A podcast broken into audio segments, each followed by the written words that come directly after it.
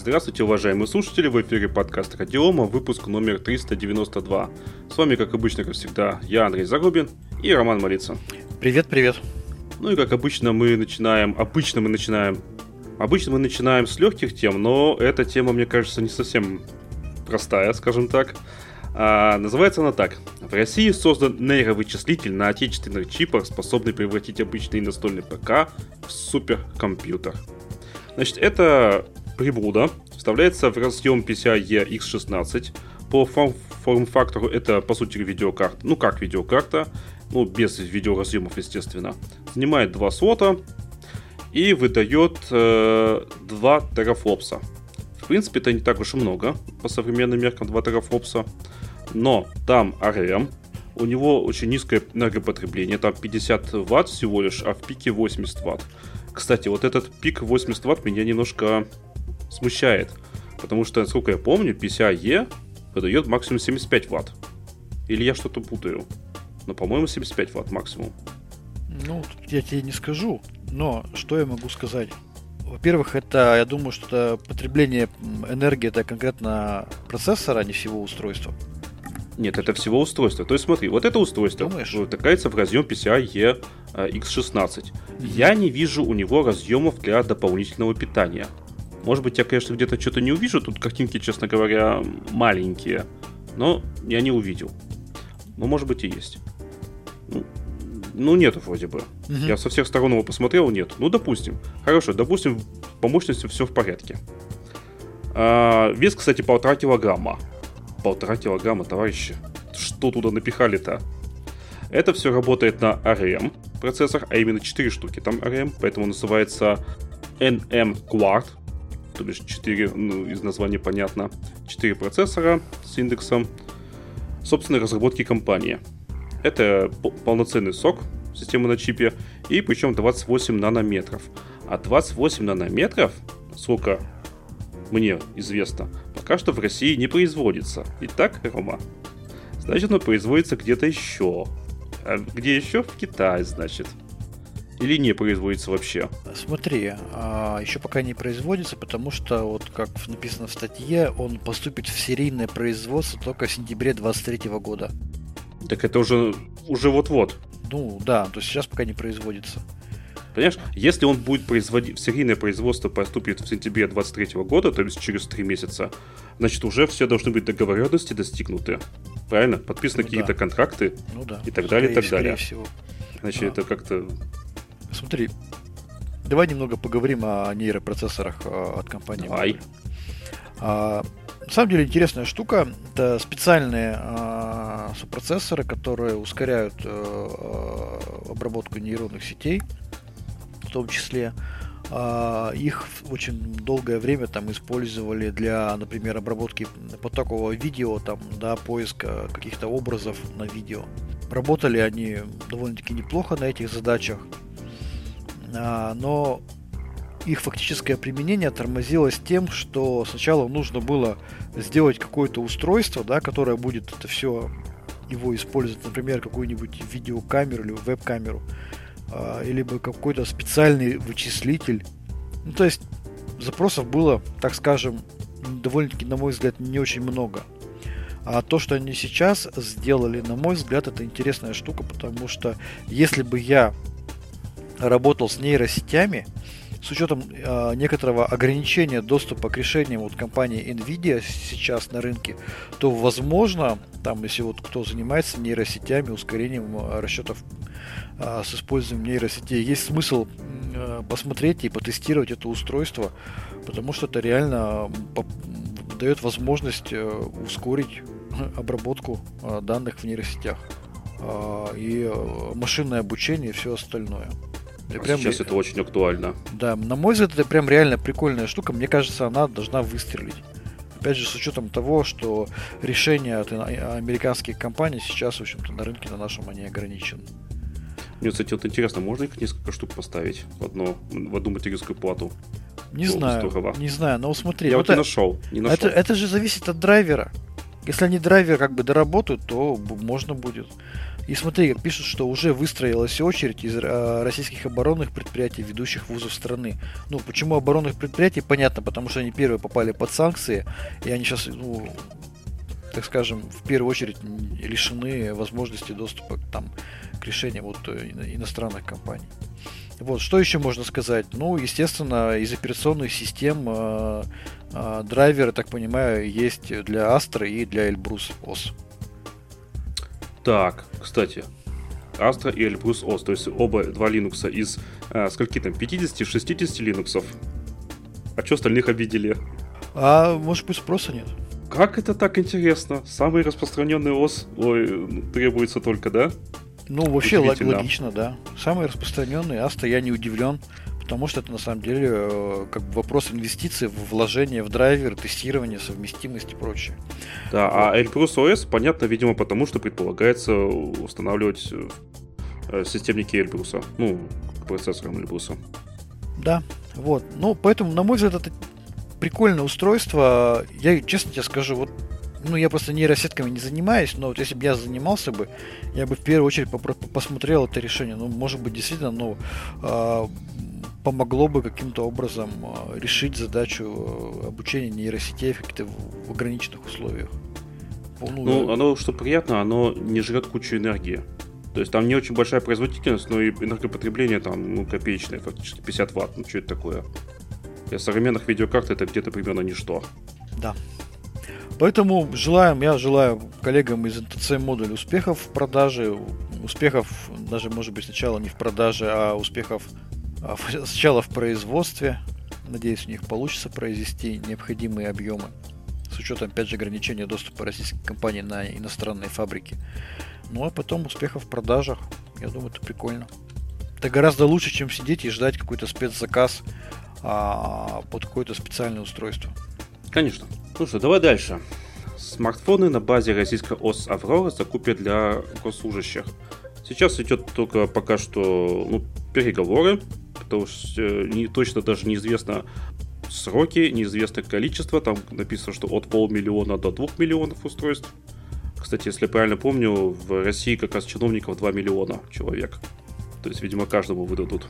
Слушай, скажи честно, а вот ты держал в руках вот устройство на Авроре? Конечно. И как тебе ощущения?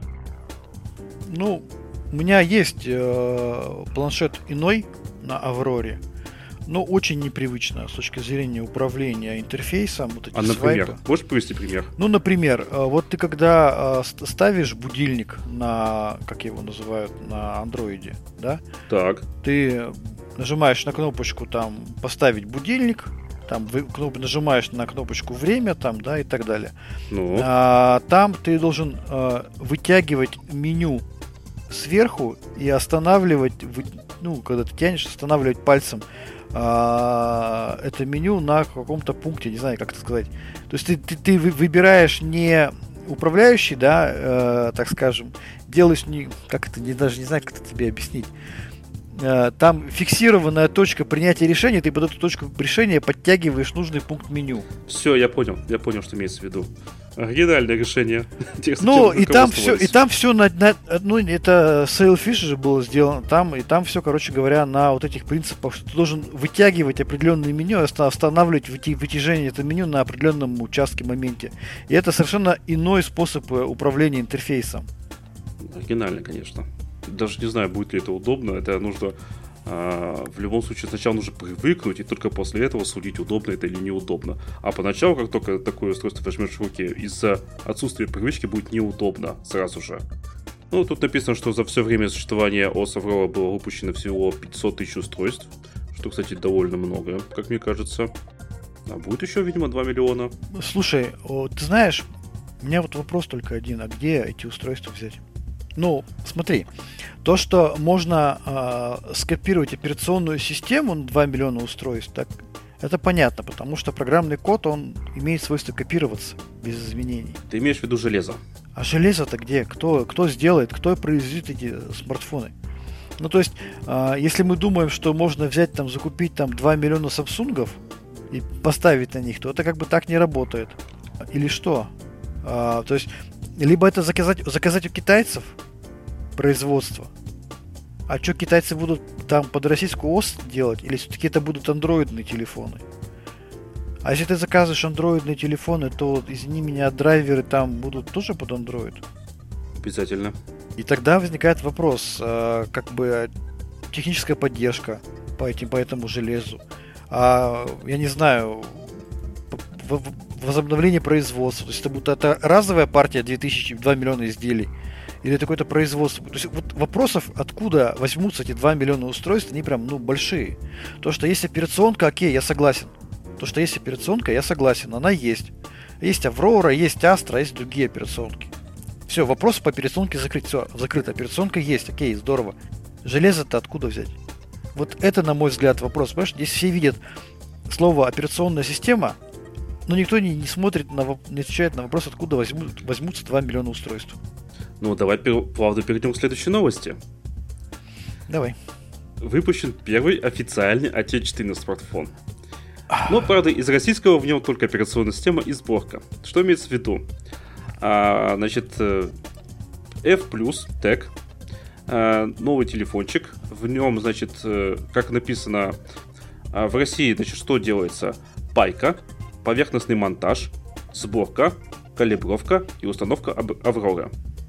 А аппаратную базу поставляют, кита... поставляют китайские партнеры. То ну, есть да. все железо, по сути, китайское, а собирают и паяют у нас. Ну, вот, собственно, вот ответ кажется мне. Ну хорошо, хорошо. Мы заказали там железку. Производим так. ее, ну, собираем ее. Драйверы кто пишет? Производители железок? Как обычно, нет? Да, но они же пишут только драйверы под Android.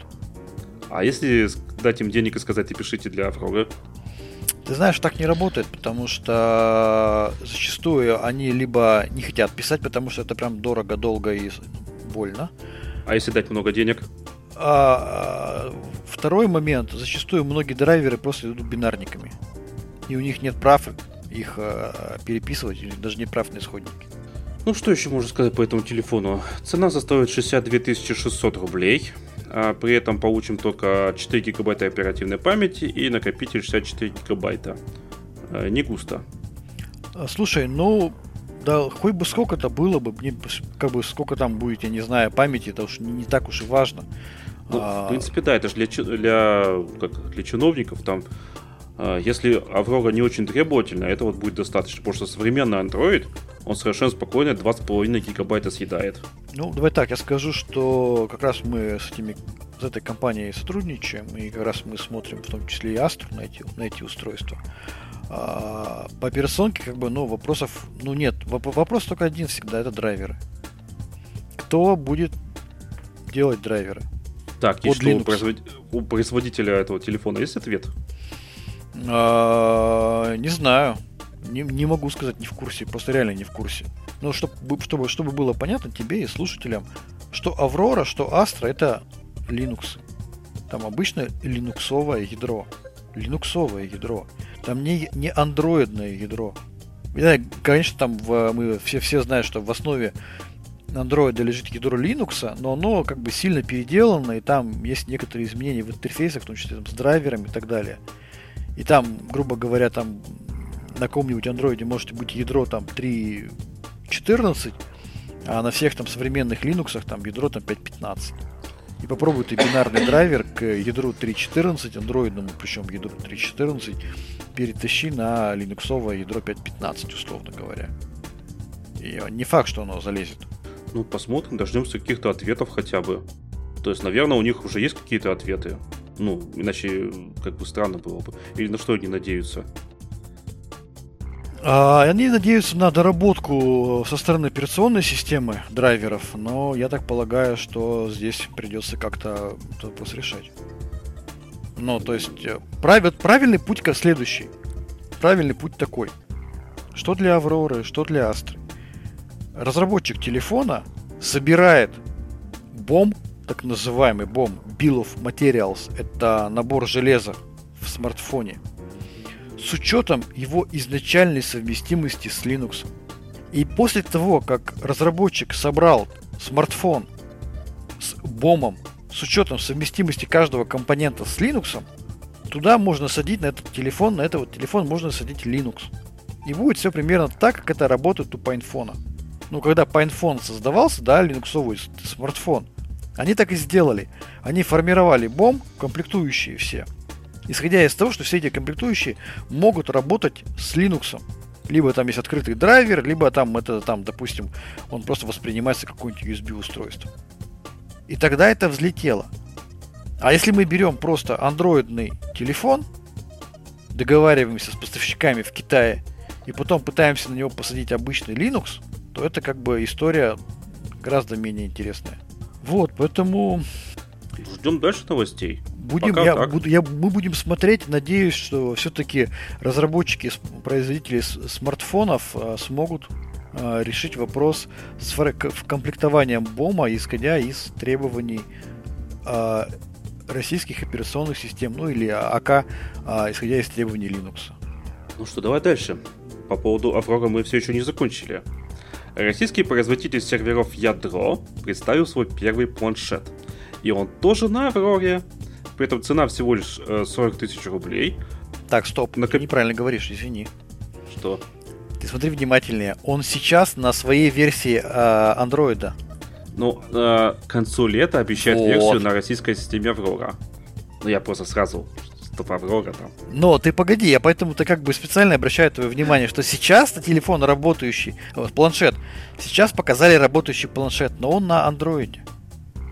Да, на андроиде. А Аврору туда планируется посадить позже. А почему сейчас показали на андроиде, а не она сразу на Авроре? Потому что я только что до этого объяснял.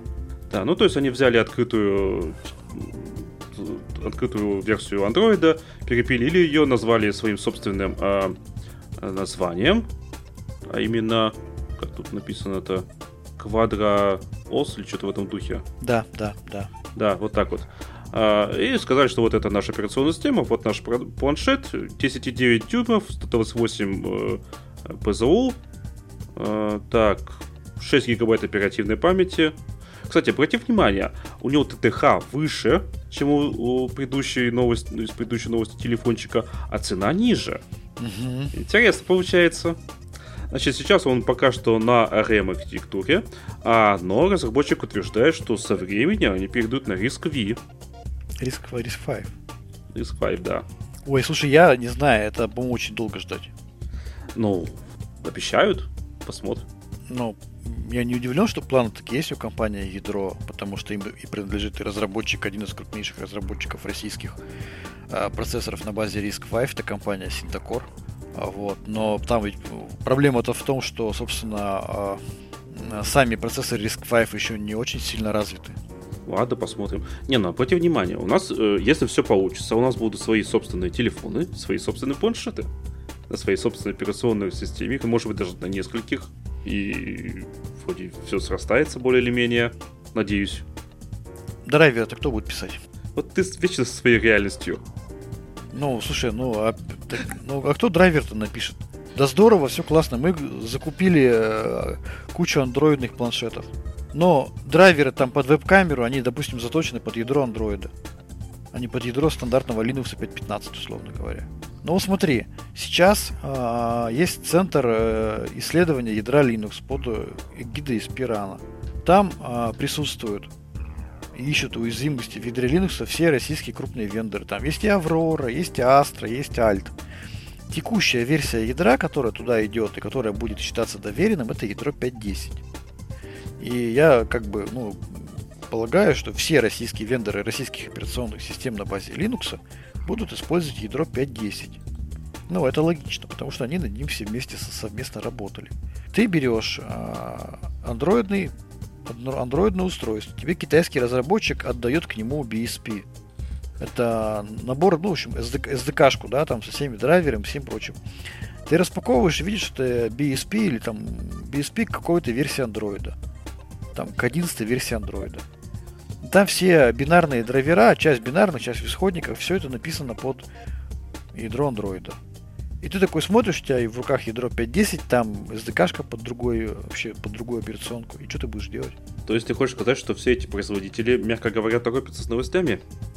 Я тебе хочу сказать, что они делают-то правильно, они двигаются в сторону российских устройств, но просто хочется отметить, что быстрого там какого-то прорыва, в там, что вот это прямо сейчас все уже сделано, то я бы ну, не стал ждать. Там реально ну, нетривиальная история. Я знаю одного вендора а, мобильных устройств, который отказывается понимать и принимать ситуацию, что драйвера ему никто не напишет. Они говорят, мы не понимаем, как это никто не может написать драйвер там, да, для какого-то закрытого устройства. Есть IP-блоки. IP-блоки это, это расшифровывается как intellectual, intellectual property, интеллектуальная собственность. Они защищены э, авторским правом на всем, во всем железе. И там, естественно, очень часто бывают закрытые драйверы. Э, например, та же компания Samsung, которая производит всем известные телефоны, она многие драйверы просто получает как есть в бинарном виде. И она не имеет их возможности изменять. И компания Samsung не пишет драйверы под Android. Она их просто получает уже в готовом виде вместе с IP-блоком. Проблема-то в этом. Ну, когда у тебя нет э, спецификации на устройство, это что, реверсом заниматься? Реверс-инжинирингом? Это тоже такой странный путь. Вот. Поэтому это прям реально. То есть надо понимать, что есть эта проблема. Я вот, знаешь, уже иногда э, устал объяснять всем, э, что нет простого пути э, взять андроидные устройства и накатить туда Linux. Ну, не, не работает это так. Просто не работает, к сожалению. Поэтому сейчас мы видим э, устройство планшет на сборке андроида. И оно работает. Оно прекрасно работает. Почему? Потому что там драйверы под закрытые IP-блоки, они разработаны под Android. Еще было бы странно, если бы это не работало. Но Linux это другая операционная система все-таки. Даже там, несмотря на использование ядра Linux в Android, там все равно оно немножко другое. Других версий. Там нет бинарной совместимости. Ты не, не сможешь взять любой драйвер из Android и впихнуть его в любой Linux, в любое ядро. Поэтому э, приятно читать такие новости, но, к сожалению, путь э, еще предстоит пройти всем. Очень большой. Авроре, Астре и в первую очередь разработчикам смартфонов. В первую очередь разработчикам смартфонов, которые должны э, формировать бом при, даже при заказной э, сборке, при заказной разработке, когда они заказывают эту сборку бома у китайцев, формировать бом, исходя из совместимости этого бома с, Linux, с линуксовыми ядрами современными. Я вижу попытки некоторых разработчиков так делать, это прям очень хорошо. Но это прям, и при этом это прям сразу скажу, это вообще сильно нетривиальная история. Ну, потому что там как получается, почему нетривиальная? Представь себе, ты такой говоришь, все, я, я все понял, я осознал, я хочу заказывать у китайцев такой вот набор комплектующих, да, там, ты все проверил, все это совместимо с Linux. А через какое-то время тебе китайцы наставляют, заменяют какой-то там э, компонент и начинают там обновленный компонент ставить. Ну, вообще не заморачивайся. Они что, говорят, ну мы же посмотрели, под андроидом работает. Это прям вот то, что сейчас происходит, реально. И ты говоришь, не-не-не, ты вот тот ставь, который был. Говорит, да у меня что не производится. У меня сейчас там фабрика, там 2 миллиона этих смартфонов мы гоним, мы перешли на новое производство, и там новые бомбы, новые комплектующие пошли. А старые мы уже поставить не можем. Это реально целая индустрия производства Android телефонов. Это реально огромная индустрия. И э, пока у нас в стране не решится вопрос по собственной разработке железа от и до, мы будем очень долго и мучительно разбираться в этих всех историях с портированием российских операционных систем на Android устройства. И это все будет очень странно работать. Да, свое железо не разработаем мы. Всякие там мелочевку, те же самые камеры и так далее, и так далее. Это заводы, заводы, заводы. Ну, быстро, быстро, быстро не сделаем. А вот разработка фабрик, разработка собственных IP-блоков. Вот хорошо бы действительно, а, если бы разработчики российских процессоров RISC-V, Syntacor, CloudBeer, а они, которые, когда разрабатывают... CloudBeer, они когда они раз, разрабатывают э, IP-блоки, они бы все это учитывали. И, что ты а, об, облачного медведя всегда называешь облачным пивом. Ну, извини, да. Вот. И э, тут было бы действительно прям реально вот когда будут IP-блоки разрабатываться, IP-блоки будут, э, к ним будут писаться драйверы под э, отечественные Linux, эти IP-блоки потом будут э, дизайн-центрами объединяться в систему на кристалле, полноценную, работающую. Это все будет тестироваться под отечественные Linux. И вот тогда эта шарманка ну, закрутится. А до тех пор, пока мы получаем сок с IP-блоками закрытыми, с закрытыми драйверами для этих IP-блоков, то так мы будем как бы топтаться на одном месте. Мне кажется, все производители надеются просто на то, что китайцам все предоставят и железо, и драйверы, и все. Главное денег дать. Ну, главное, главное, чтобы не забывали уточнять, что драйверы нужны под Linux и современные ядра. То есть, когда ты пишешь там запрос, пожалуйста, предоставьте мне все исходники всех драйверов под ядро 5.15 линуксовое. И все будет прекрасно. Только обычно на этом моменте китайцы говорят, нет, вы знаете, у нас мы вам дадим то, что у нас есть. А дадим вам BSP под Android. И, и все. А дальше делайте с ним, что хотите, да? А дальше делайте с ним, что хотите. Ладно, давай дальше. Значит, по сообщению издания «Коммерсант», Microsoft отключила Озон доступ к сервисам. А, то есть буквально там на сутки или около того Озон отключили доступ к э, уже купленным ли, лицензионным продуктам Microsoft, включая там офис, почту, ну то есть там почтовый сервер, видимо у всех на Exchange крутится. А, и в Озоне даже подтвердили все это дело. И было сказано, что никаких там обходных путей покупок лицензий не было. Вот этот момент я маленько не понял. То есть Microsoft ушла. Официальные лицензии вроде как особо-то не продаются. Как и можно купить не обходным путем сейчас? Я тебе знаешь, что скажу? Я как бы прямо говорить не могу, но скажу, что я знаю, что одна очень крупная компания не имеет доступа к лицензиям компании Microsoft, и очень крупные сервисы ее повисли в воздухе. Такая ситуация, она вообще не только там у этой компании, вообще у многих. Я бы не исключал, что какая-нибудь крупная компания могла покупать обходным путем лицензии. Вот, поэтому э, то, что сейчас происходит в Озоне, конечно, мы верим тому, что, того, что, тому, что они используют полностью все лицензионное, но факт есть факт. По каким-то причинам компания Microsoft э, ограничила доступ к продуктам своим, к сервисам. Вот. Но, с другой стороны, есть же вторая новость. Буквально на следующий день все заработало. Внезапненько. Внезапно. Видимо, слезали, связались наверное, с техподдержкой, объяснили ситуацию, сказали, да, конечно, включаем все обратно.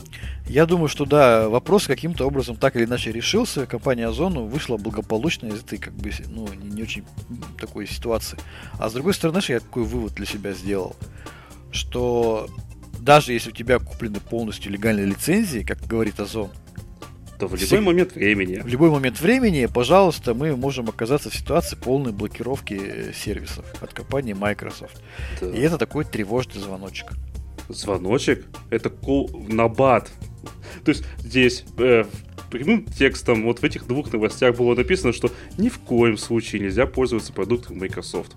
Даже если вы там э, просто коммерческая компания, которая там никак не военная, не связана ничем подобным берут и отключают, потому что захотели, потому что могут. Ну как после этого вообще пользоваться э, американским софтом? Мне вот интересно, а Озон-то сделает выводы?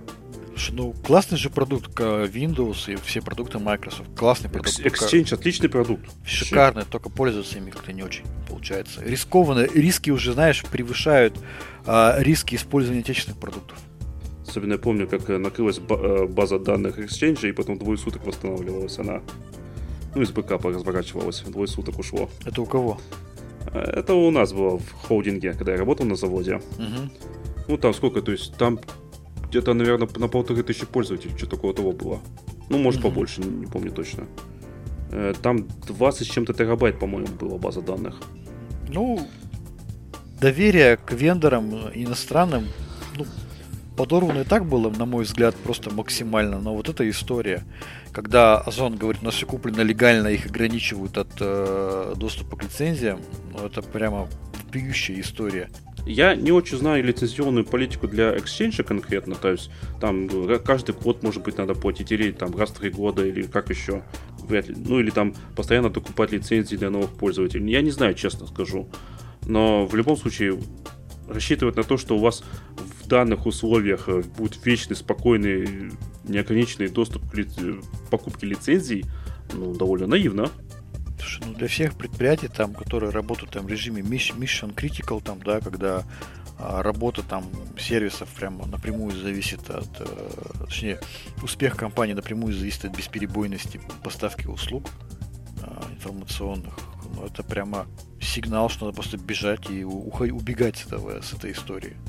Ну, потому что, э, представь себе, сервисы бы Озона не работали два дня. Вот просто, ну, если, если бы такая ситуация была бы гипотетически. Это, ну, это серьезный про про про провал по бизнесу. Конечно. А конкуренты не спят. Риски, риски огромные, просто огромные. И такое поведение компании Microsoft, ведь компания Озон сообщает, что их все куплено легально. То есть это прямо ай-яй-яй, Microsoft, как вы так себя ведете? Ну, даже если все куплено легально, а техподдержка, опять же, все, клич доступа нет. Да. А репост уже как? Э, может заменить Exchange? Слушай, ну вообще, да, я думаю, что там вполне себе реальная история. Причем, э, что особенно нравится, нам недавно был на мероприятии по репосту э, клиентам, это очень простота развертывания. Ну, мне кажется, это не то, чтобы критично сильно важно просто так развертывать. Там же один раз развернул, все, и ну, работает. Слушай, все равно, ребята говорят, кто развертывал, говорят, прям действительно прикольно. То есть развертывается буквально по нескольким кликам. То есть очень просто развертывается. Это для ускорения начала пилотирования это прям, ну, шикарно. Вот. Так что так. Ну, меня бы это не напугало, даже если было сложно. Вот. Ну, давай дальше пойдем. Забавная новость. Так, а что там у нас дальше? А, Red Hat. Red Hat, напомню, компания Red Hat, она была в свое время приобретена компанией Google.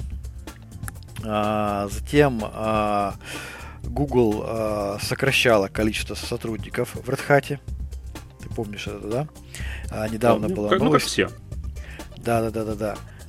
Это было, как раз 25 апреля 2023 года. А, значит, как раз э, директор компании Red Hat объявил во внутренней корпоративной рассылке о грядущем сокращении сотен рабочих мест – Сейчас в головном офисе Red Hat трудоустроено 2200 сотрудников и еще 19 тысяч работает в отделениях по всему миру. А, то есть они, как, как это называется, режут, сокращают затраты, убирают, увольняют сотрудников. Так вот, сегодня новая новость вышла, через три месяца после сокращения. Значит, компания а, Red Hat объявила о том, что они перестают собирать RPM-пакеты с LibreOffice. А в следующей значительной ветке дистрибутива Red Hat Enterprise Linux 10. Я ограничиваю свое участие в разработке пакетов с LibreOffice для Fedora, сопровождением которого занимались работники Red Hat. А инженеры, которые собирали Libru для Red Hat Enterprise Linux для Fedora будут переведены в область управления проблем, в область устранения проблем и недоработок, связанных с использованием протокола Wayland, реализации поддержки HDR механизмов управления цветом и других улучшений, востребованных пользователями рабочих станций. А саму Либру они будут брать готовую в формате Flatpak на FlatHub, так Ну, видимо, да.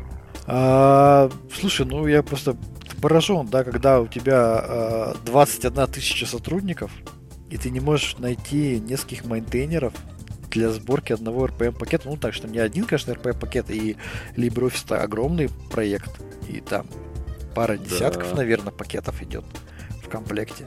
Но все равно это прям как-то так интересно. А с другой стороны, ну слушай, ну Red Hat Enterprise Linux, а, он же больше ориентирован на действительно на Enterprise, на серверное применение. И может быть действительно им просто, ну, нет смысла заниматься офисным пакетом.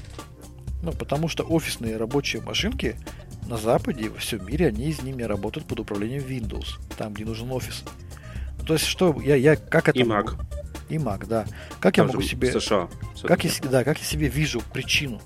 Рхел, а, точнее, Red Hat говорит, я не буду конкурировать с Microsoft на поляне с офисом. Ну, то есть я просто не буду вкладываться в эту историю и не буду инвестировать в развитие LibreOffice. Я это так увидел. То есть есть вот, пожалуйста, есть кого, если вам нужен офис, вот ставьте себе винду, ставьте Microsoft Office, Google Office, кого, что хотите и, пожалуйста, занимайтесь. А мы заморачиваться с Леброй не будем. Я так это увидел. Но, с другой вот. стороны, нет особой проблемы поставить флатпак, по большому-то счету. Ну, то есть, то есть они, пожалуйста, вы, мы же не запрещаем. Мы не запрещаем, пожалуйста, берите, делайте.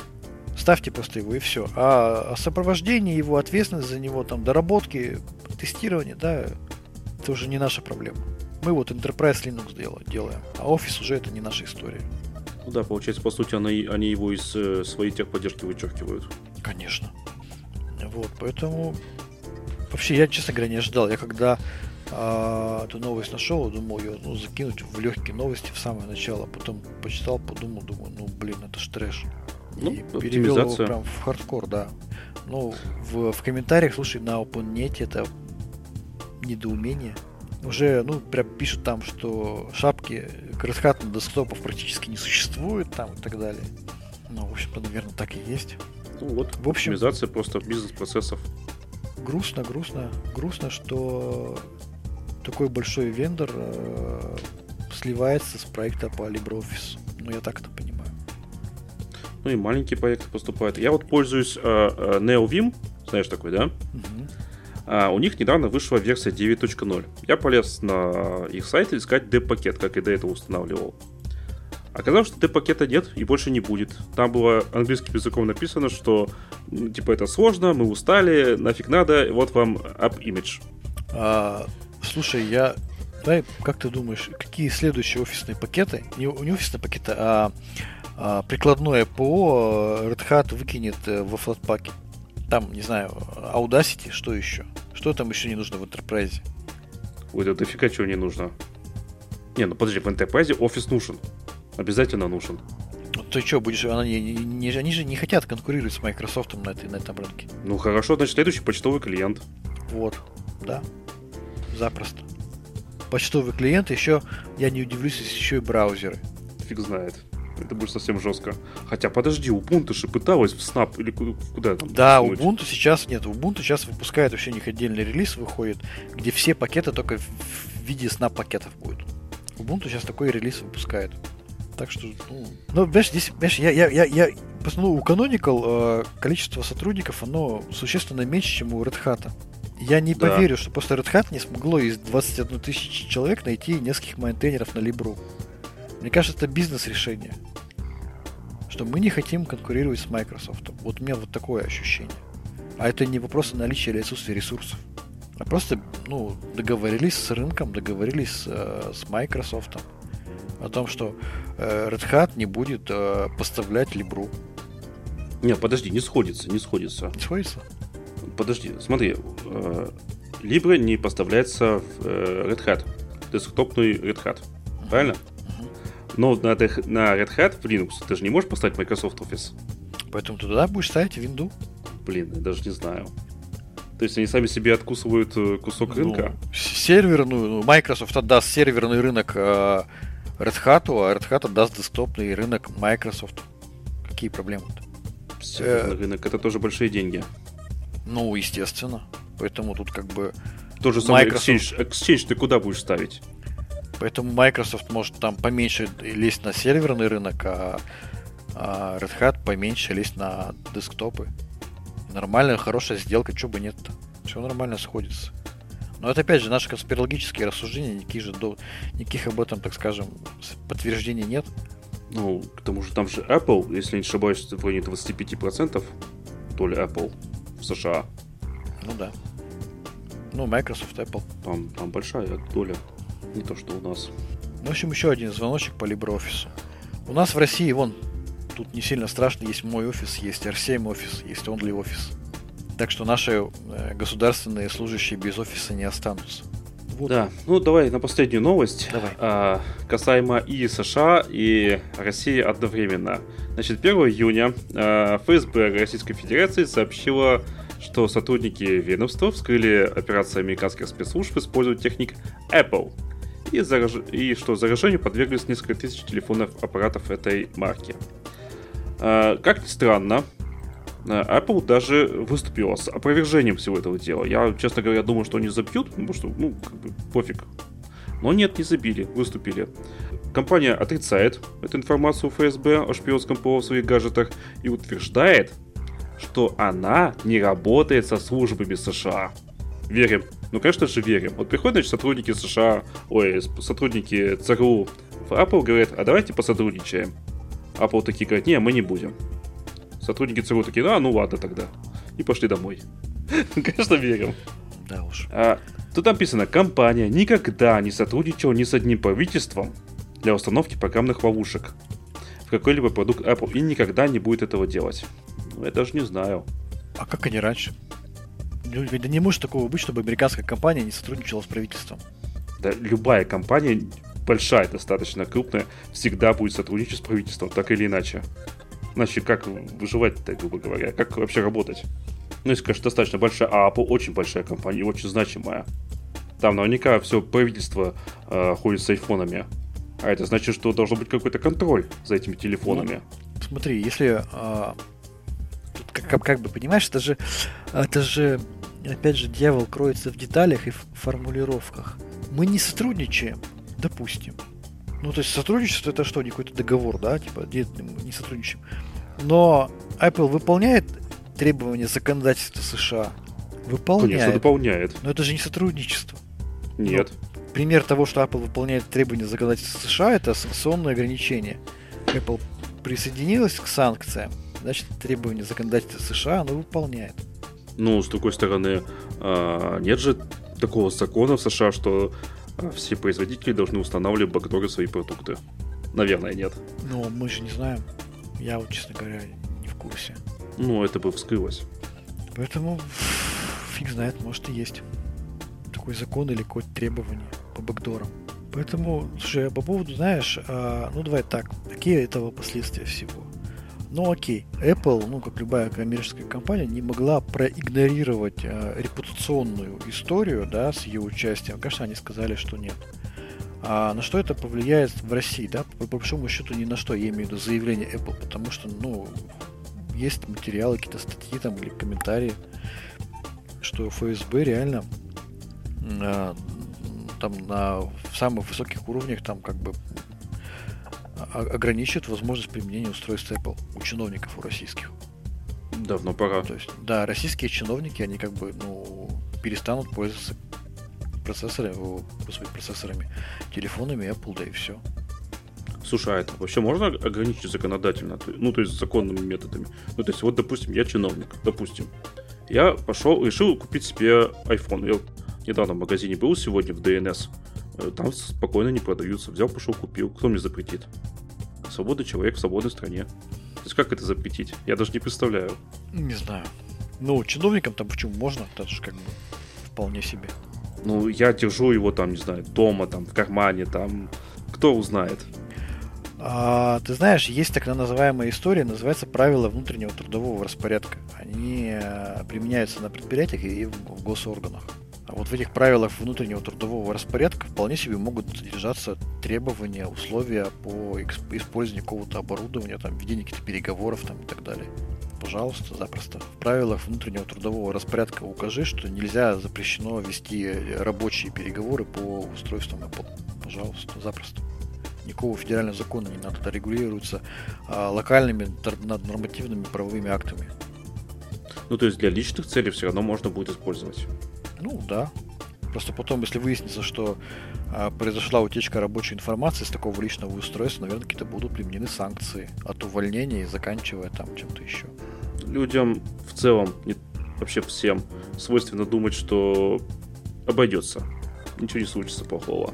Почти все так думают. Да, поэтому, несмотря на то, что Apple отрицает все, наши чиновники и наша ФСБ уже все знают и понимают, поэтому репутация компании Apple сохранена, безопасность наших данных соблюдена, никто не пользуется Apple, надеюсь, в, гос, в госорганах. А блогер Дмитрий Медведев э, пользовался айфоном. Интересно, чем, чем пользуется? Не знаю. Но именно поэтому посмотрите сейчас какой ажиотаж по российским смартфонам. Ну, только мы опять возвращаемся к истории с Android, э, BSP под Android драйверами. Ну да, мы возвращаемся к тому, что нам по-любому нужны свои устройства, потому что без них уже практически никак. Ну, либо пользоваться китайскими, как вариант. Ты уже купил себе Xiaomi? Или что-нибудь в этом духе? Нет, нет, нет. Слава богу, пока старый телефон работает, пока что попользуюсь им. А вот если вдруг что, на китайский пойдешь? Да без проблем. Ну, в смысле, я как бы, видишь, я же не игроман какой-то там, да, которому там супер там производительность, что-то еще. Мне в основном надо там мессенджер, да, браузер, да, звонки и все. Слушай, я тут посмотрел, э, у Xiaomi там свои процессоры делают. Они где-то примерно на уровне средних и даже почти топовых Snapdragon американских. Так что все не так плохо. Угу. И стоит поэтому недорого. Ну, ладно, давай не будем заниматься рекламой, они нам за это не платили. А вот. Очень зря. Очень зря. Мы, кстати, вот и кто слушает наши подкасты прям с самых первых дней, там сколько нашему подкасту уже много лет, а, наш подкаст изначально он начинался с, именно с обсуждения а, новостей про мобильный телефон. Да. Все начиналось с Samsung. Да. А теперь где этот Samsung новости про него? Нигде их нету. Приходится обсуждать импортозамещение. Да, самое актуальное. И на этой позитивной ноте давайте закругляться. С вами был подкаст Радиома, выпуск номер 392. С вами были, как обычно, как всегда, я, Андрей Зарубин и Роман Малица. Пока-пока. Всем пока.